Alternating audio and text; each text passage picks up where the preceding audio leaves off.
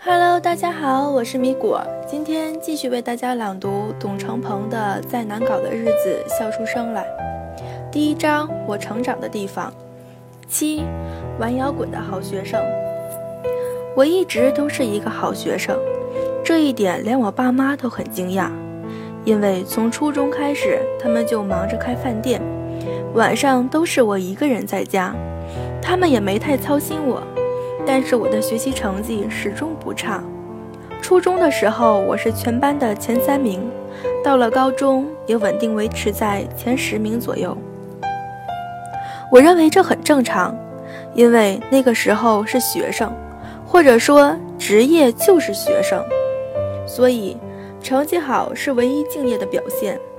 更何况在现在的应试教育下，想要考试成绩好还是有很多窍门的。我可不是教你诈，只是想告诉你，只有让自己变成一个传统意义上成绩很好的好学生，老师和家长才会给你空间，让你去触碰自己真正感兴趣的事情。比如我弹琴唱歌这件事情就没有遇到太大的阻力。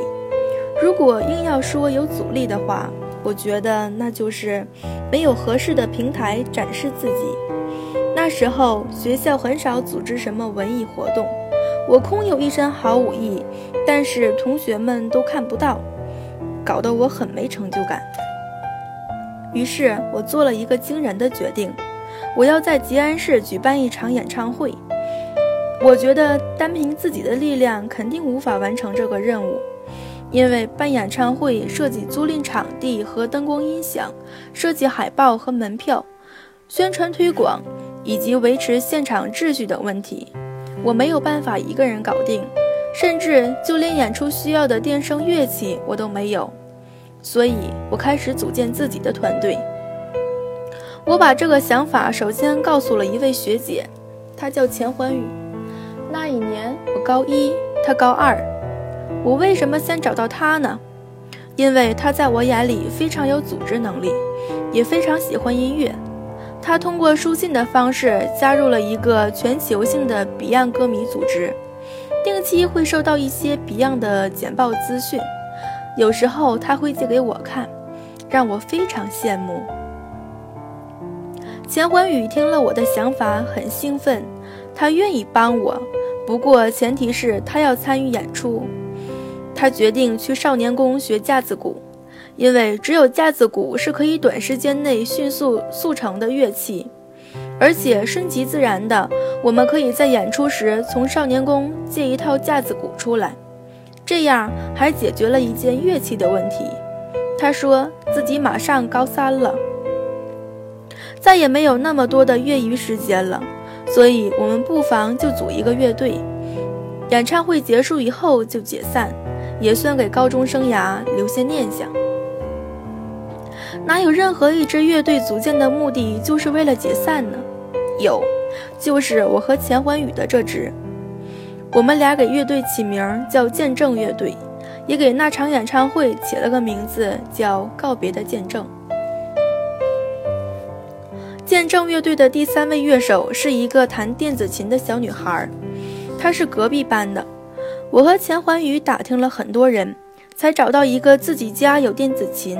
而且会弹，关键是家长还不反对的同学。我们还缺一位贝斯手。我想起了我表叔，他已经从吉林农大毕业，回到吉安政府工作了，但是已经很久没有弹吉他。我说，那正好，忘了吉他吧。恭喜你，你现在是贝斯手了。有了乐手之后，我开始倒腾乐器。我让我妈帮我去她以前的单位评剧团，去问问能不能搞到些电声乐器。那时候评剧团已经倒闭了，有一些老员工组织起来，给各种婚礼和开业演出。我妈给我介绍了一位叔叔，他领我来到一个仓库，里面果然躺着一把受伤的电吉他和一把电贝斯。叔叔说。评剧团评剧团从外地引进了这些电声乐器，还没有开始排练，评剧团就倒闭了。他现在把它们借给我，要我好好的用。他把乐器好像希望一样递到我手中。那一刻，我突然觉得那场演唱会不仅仅只是见证钱环宇要毕业而已。人和乐器都齐了，我们开始排练。就在钱怀宇学架子鼓的教室里，每个周末都练。大家都没有组乐队的经验，所以一开始进度非常缓慢。但是随着每个人对乐器的熟悉，乐趣也逐渐多了起来。几个月后，我们已经可以合奏十几首歌曲了，大部分都是 Beyond 的。我是主唱。演唱会的海报，海报。演唱会的海报是我联合班级里语文最好的同学们一起设计的，回报就是免费得到我们的演唱会门票，门票也是我们自己画的，定价两块钱一张，买两张以上会有优惠，这是钱环宇出的主意。我们做好了设计之后，去打印社打印出来，因为不舍得用彩印，所以只印了几张彩色的，自己留作纪念。剩下的海报和门票都是黑白的，这也直接导致了最后演出当天会出现很多复印的假票，真的有很多假票。负责检票的我的同学们到最后都放弃了。那场演唱，那场演出实在太火爆了。吉安市本来就不大，人们口口相传说终于出现了一支本地的摇滚乐队，而且唱完就解散。大家都想来看个热闹，原本只能坐三百人的演出场地，最后因塞了也不知道多少人，挤得水泄不通，每个人都站着。其实场地里是有板凳坐的，那一个一个的板凳都是我和钱环宇从以前的小学搬过来的。演出场地是学校附近一个新开业的录像厅，生意一直不是很好，因为足够大。而且本身就有音响，所以我和钱环宇去找老板谈，希望他可以借给我们用。我们说，如果演出成功了，所有的观众都会记住这里，对他的生意也有好处。老板一开始不同意，非要收钱。我们又想了一个办法，说他可以在演出过程中向观众卖酒水，应该会比他开一晚上录像厅还赚钱。他就答应了。那天晚上，我第一次站在舞台中央，唱出了自己的理想。台下的观众抻着脖子看我，就好像我妈唱评剧的时候那样。我终于明白了那是怎样的一种感受，很幸福。唱着，幸福到唱着唱着自己就起了一身鸡皮疙瘩，很想流泪。我看到站在角落里的我的父母。他们事先并没有说过要来，我还看到了我的班主任，他那天格外漂亮，还有借给我吉他的评剧团叔叔，肩上扛着他的孩子，眼里分明也有泪光。最开始他们只是静静的听，到后来，变成全场大合唱，一直到所有的歌都唱完了，人们还不肯离去。我的同学朋友。不认识的人陆续上台唱了几首歌，我们的乐队给伴奏，一片狂欢。我们甚至都忘了那场告别的见证，演唱会到底是怎么结束的了？那场演出除去成本，我们还赚了几十块钱。几个乐手在附近下了顿饺子，我第一次喝了酒。第二天，乐队就解散了。那时候没有录像，关于那场演出的一切被我封存在一个档案袋里，里面有我们的海报和门票设计稿，我们的排练单，我们演出时候的照片，还有演出结后结束后同学们给我写的纸条，我会经常会翻出来看看。那是我的第一支乐队，很不成熟，但是无与伦比。见证乐队解散之后，我很快就有了一支新的乐队，鼓手叫马新，他是钱环宇的架子鼓老师。马新比我大三岁，长得很帅，唱歌的歌唱得很好，在市少年宫教架子鼓。他看了我们的演唱会之后非常激动，主动找到我说我们可以一起干。有了全吉安市技术最好的鼓手，我决定其他成员乐队成员也一定要最好的。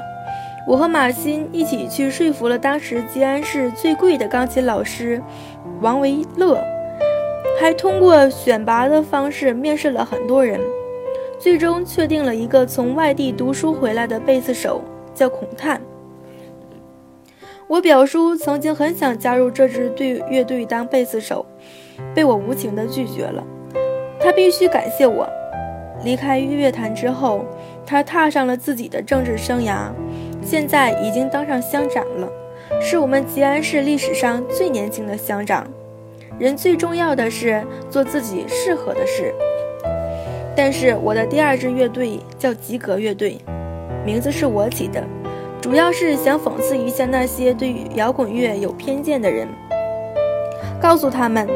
虽然我组了乐队，但是我学习成绩一样可以很好，还不至于不及格。我是及格乐队里面年纪最小，也是唯一一个还在上学的成员。但是排练和演出的很多事情都是我说了算，只不过我不能再继续拉风的当主唱了，因为马欣和孔探唱的 Beyond 唱的都比我像。吉格乐队在技术水平上超过见证乐队好几倍。我们最火的时候，在当地办过上千人的露天演唱会。每次我放寒暑假，我们就会在主酒吧驻唱。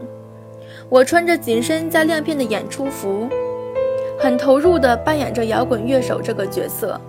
记得有一次，乐队在酒吧开专场，马上开演了，可是观众却很少，我非常郁闷。就出去透透风。这个时候，一个乞讨的老人走到我面前，我给了他一块钱。他说了句：“谢谢你，祝你顺利。”等我再回到酒吧的时候，里面就已经装满了人。从那以后，我就落下了病根，各种演出之前都要到门外转一圈，试图碰上一个乞讨者。如果没碰上，就随便找一个人，硬塞给他一块钱。仿佛只有这样做了演出，才能顺利进行。我一直到今天都是这样。我考上大学以后，吉格乐队就解散了。马欣加入评剧团老前辈们的组织，给一些婚礼和开业唱歌。王维乐娶了一个外地老婆之后，搬到了他的城市。孔探先是招了一批学生学吉他弹。后来发现不太赚钱，就当了一名电工。跟他学吉他的学生又招了学生，现在吉安市很多吉他的年轻人都管我叫师爷。吉格乐队是那座小城的传说，到现在都没有人能超越。我们几个每年过年都会聚。见面的时候会更加感慨的，我们四个走到一起实在是太合理了，因为刚好凑齐一桌麻将。和我一起组建了第一支乐队的那位学姐钱欢宇，她的学习成绩很好，最后考到了北京理工大学。她到了北京之后，一直给我写信，用她学校的禁止信纸描描述着北京的样子。